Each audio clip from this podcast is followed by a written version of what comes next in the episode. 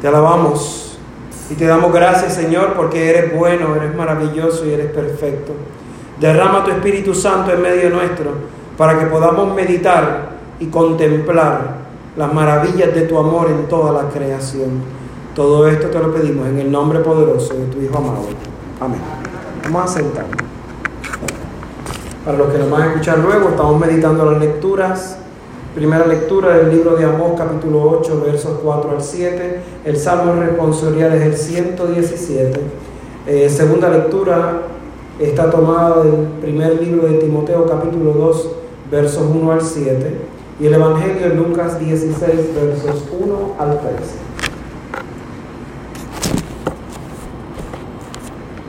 Las lecturas de hoy, como siempre, son lecturas ricas en sabiduría.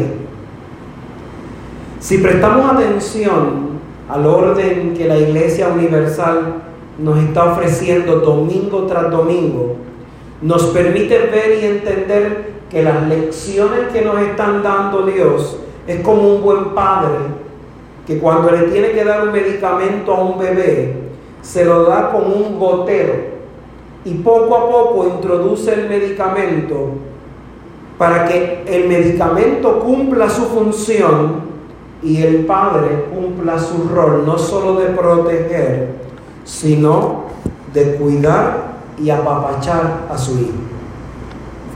Los seres humanos somos expertos pidiendo cosas. Cuando tú eres experto pidiendo cosas, tú poco a poco vas perfeccionando el arte de pedir. Cuando tú trabajas en entidades sin fines de lucro, tú comienzas pidiendo de una manera y pasan los años y quizás al principio tú decías, mira, a ver si me pueden donar una caja de agua. Con el tiempo ya tú sabes que no puedes pedir una caja de agua. Tú pides un vagón de agua para que entonces te den la caja de agua, porque si pides la caja de agua, te dan una botella de agua. Así que cuando pasa el tiempo, tú te vas perfeccionando en el arte de pedir. Y a nosotros desde pequeño nos dicen, vamos a pedirle a papá Dios que nos cuide, vamos a pedirle a papá Dios que pase esto, vamos a pedirle a papá Dios que pase y haga lo otro. Así que en el ejercicio de pedir nos vamos perfeccionando a lo largo del camino. Nos gusta pedirle a Dios cosas interesantes. Señor, danos un trabajo. Señor, danos una casa. Señor, danos providencia económica. Danos sabiduría. Danos un buen empleo. Protege a mi familia. Oiga, tenemos una lista muy considerable sobre lo que nosotros queremos y necesitamos bajo nuestros términos y bajo nuestras condiciones.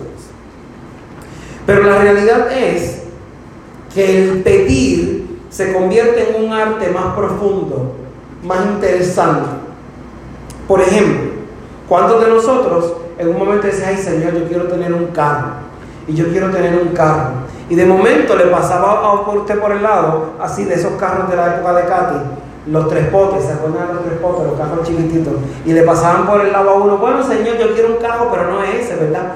Y entonces me pasaba un BM por el lado, wow, qué brutal, yo quiero una BM, yo quiero un Mercedes, o yo quiero un Lamborghini, yo quiero un carro brutal. Y de momento el Señor dijo, ¿sabes qué? Te lo voy a dar. Y tú con mucho sacrificio vas a ir a comprar el carrito, un BMW, un Mercedes, ¿verdad? Bien baratito, con lo que tenías en el peti en la, debajo de la almohada. Y de momento tú estás emocionado con tu auto y pasan los primeros tres meses. ¿Y qué pasa los tres meses? Hay que hacerle qué al carro? El cambio de aceite y filtro.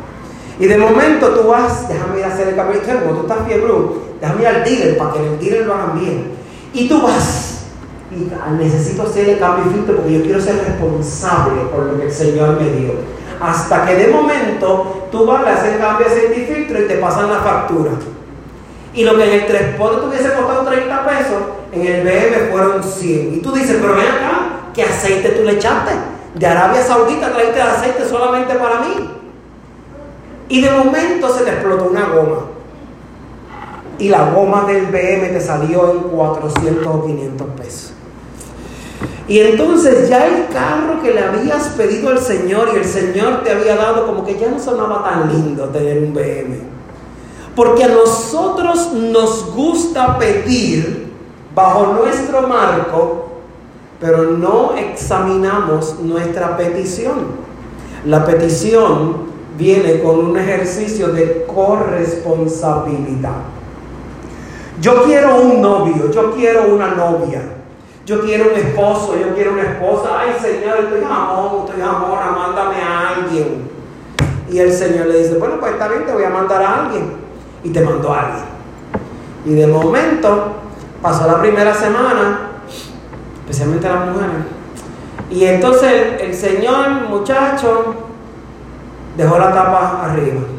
Y de momento dejó un reguero en la cama. Y de momento empieza, empieza a encontrarle faltas. Y el Señor te mira y te dice, pero ven acá, tú querías un novio, tú no me dijiste las especificaciones del novio, ahora tú asumes al novio. Queremos un jardín. Y nos gusta la idea de vivir en el Palacio de Buckingham, un jardín precioso, cosas hermosas, hasta que llegue el momento que el jardín no se deshierva solo. Y que podar las plantas. Queremos hijos, queremos hijas hasta que a las 2 de la mañana, 3 de la mañana, 4 de la mañana, y tú le das la leche y no quiere la leche, y tú le sacas los gases y no quiere sacar los gases, y tú le buscas la vuelta y le cambias en pampa y le cantas, y ya tú no sabes qué hacer. Así que a mí, ¿ah? me emparo la quinta enmienda.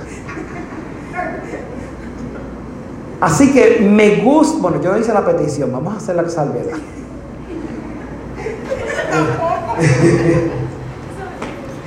Me gusta tener hijos, me gusta tener un jardín, me gusta tener perros y gatos, pero no me gusta limpiar la caca de los perros. No me gusta limpiar el orín de los perros. Así que toda petición que yo haga tiene detrás un ejercicio de corresponsabilidad. Hace un domingo atrás leímos el Evangelio en Lucas 14, hace unos domingos atrás, que decía que si tú vas a construir una casa, antes de construir la casa, tú te sientas a hacer un inventario de lo que tú necesitas para construir la casa antes de iniciar.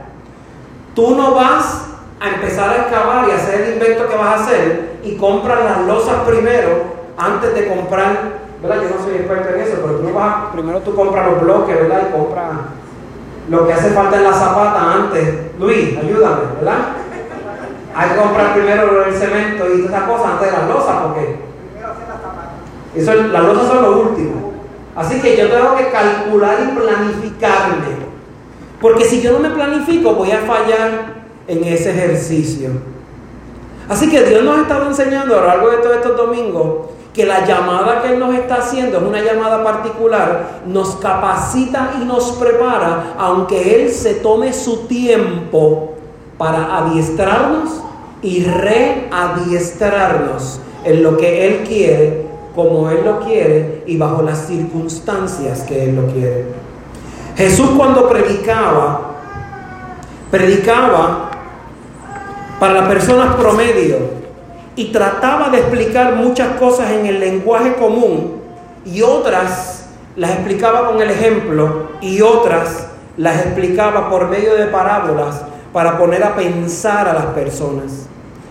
Las parábolas se convirtieron en un instrumento importante para lo que los seres humanos de aquel momento y de hoy usemos el cerebro y digamos, caramba, no me tienen que dar todo masticado.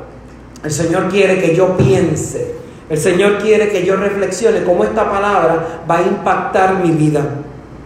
Probablemente tú entres y salgas de la iglesia y tú piensas que la palabra que se proclamó hoy en medio de la asamblea no me toca a mí.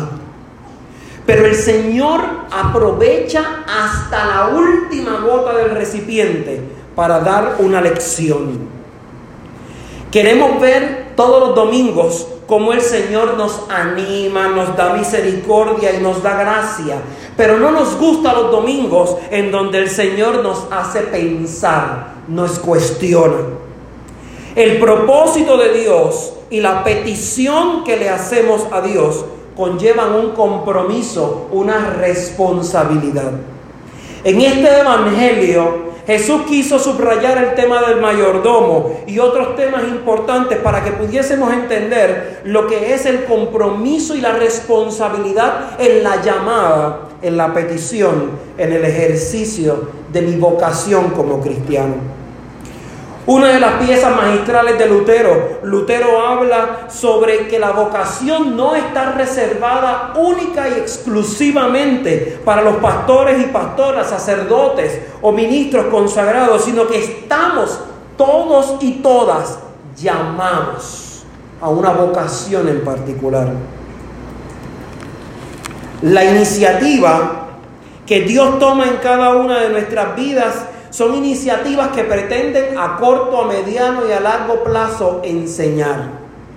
A mí me encantaba una iniciativa del Departamento de Educación, no sé si alguna, vez la escucharon o vieron a uno de esos muchachos. Ellos, el Departamento de Educación en un momento, cuando tú llegabas al grado 11 o grado 12, te daba una, un muñeco que hacía la función de bebé. Y eso se llamaba la clase de paternidad y maternidad responsable. Y la función de eso era enseñarte que sonaba lindo tener un hijo, pero no es lo mismo soñarlo y pensarlo que vivirlo todos los días.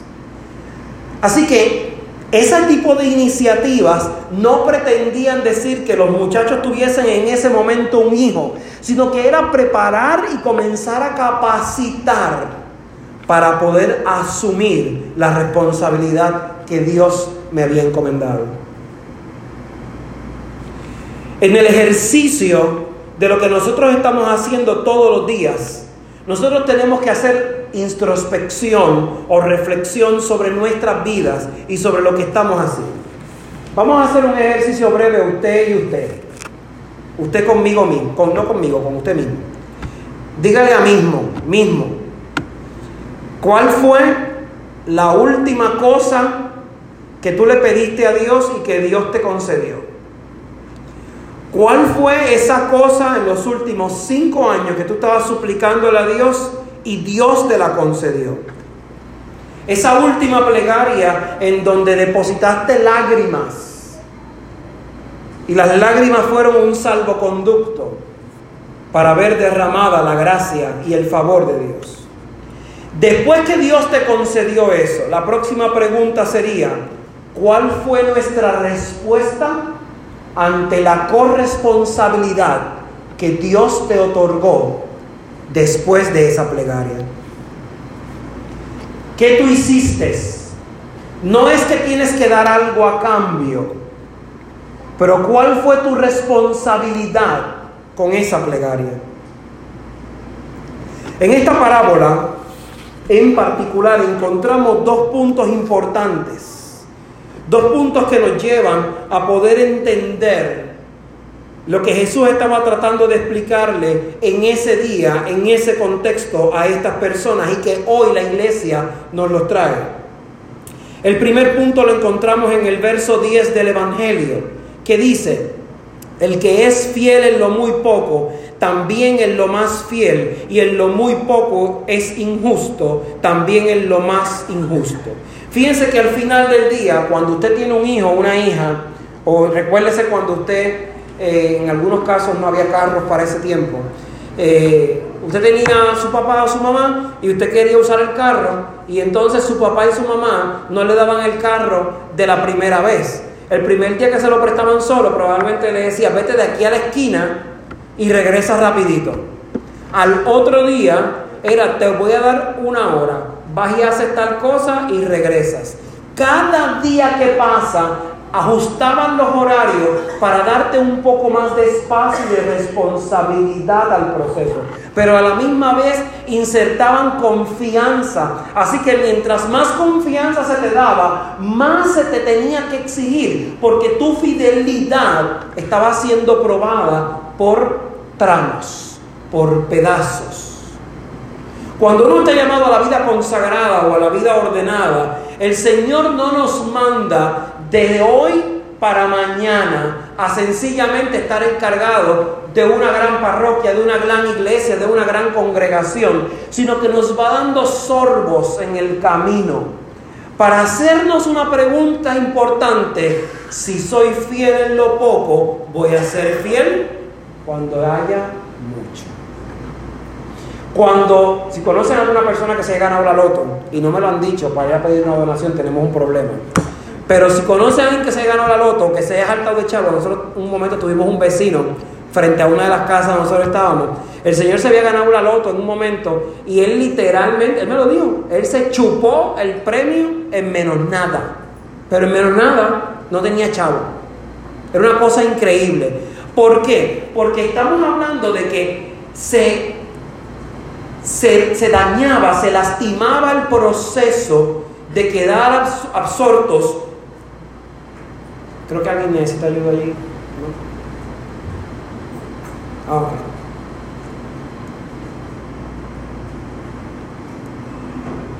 Ya. ok.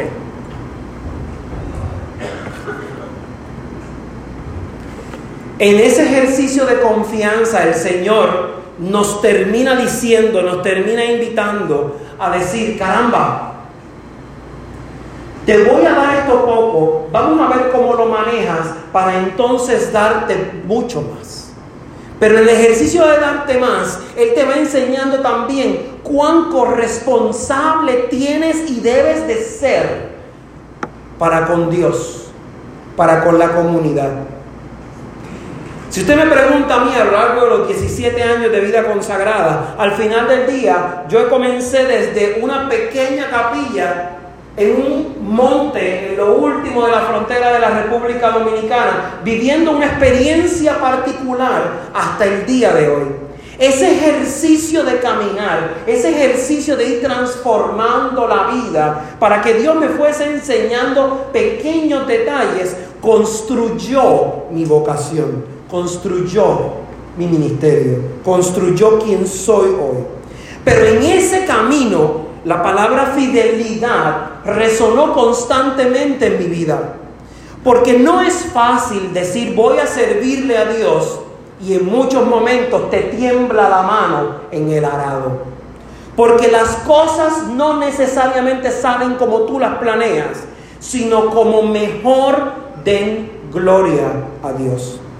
El segundo punto del Evangelio, que definitivamente es importante para nosotros hoy, está en el verso 13 de ese evangelio y dice, es ningún siervo puede servir a dos señores, porque o aborrecerá al uno y amará al otro, o estimará al uno y menospreciará al otro. Y el verso termina diciendo, no pueden servir a Dios y al dinero.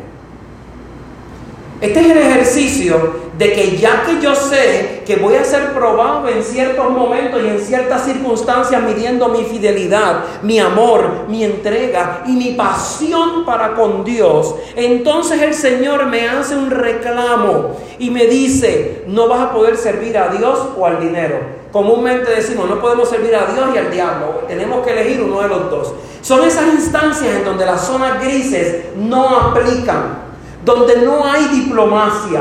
Tú tienes que elegir uno de los dos lados. Y muchas veces elegir el lado de Dios se nos presenta como un reto particular. Porque elegir el lado de Dios probablemente nos va a llevar a pasar sacrificios, a vivir circunstancias particulares. Cuando yo tengo que poner en mi vida, en una balanza, el ejercicio de si voy a servir a Dios o a servir al hombre, lo estoy poniendo desde la óptica de hoy, del siglo XXI. Probablemente a, los, a las personas que Jesús les dijo eso no tenían tanto que renunciar como lo tenemos que hacer nosotros. No existía el internet, ni los teléfonos inteligentes, ni la televisión, ni las series de Netflix, ni ninguna distracción particular como las que enfrentamos hoy. Hace 40 años atrás, probablemente inclusive hacer meditación era más fácil que hoy. Pero hoy tenemos que competir para poner literalmente casi todo en una balanza. ¿Le soy fiel a Dios o le soy fiel al mundo y a las riquezas? Si yo tuviese que poner en una balanza ambas cosas, yo vería que el mundo me va a dar riquezas espontáneas, me va a, a llenar mi ego, mi orgullo, me va a sentir alegre, me va a hacer sentir que cubrió mis necesidades inmediatas, me va a hacer sentir que voy a vencer a tener victoria en el camino, pero también me va a llenar de ansiedad, de corajes y de rencores y de decepciones. En cambio, cuando yo puedo vivir en el lado de Dios y serle fiel a Dios, al final de la jornada voy a tener paz. Aún en el medio de la tormenta, de una manera extraña, el Señor alivia mi ansiedad, le da balance a mi vida, me hace sentir diferente, pone perspectiva a mi vida, me da esperanza en la vida eterna. Yo necesito despertar a lo que estoy viviendo. Yo no puedo seguir viviendo dos vidas. Vivir dos vidas cansa, drena, fatiga, crea ansiedad. Yo no puedo correr una carrera en dos carriles. Yo tengo que elegir un carril. Y si voy a elegir el carril de Dios, yo debo saber que voy a serle fiel. Porque al final de la jornada, aunque no veas la luz al final del túnel, tienes la certeza de que el Señor te espera con una corona y te va a dar más que esperanza, te va a dar alivio para continuar, para creer que el amor lo hace todo, para creer que aún en los momentos intensos de la vida, el Señor siempre hace todas las cosas nuevas y diferentes para nosotros. Que el Señor le bendiga.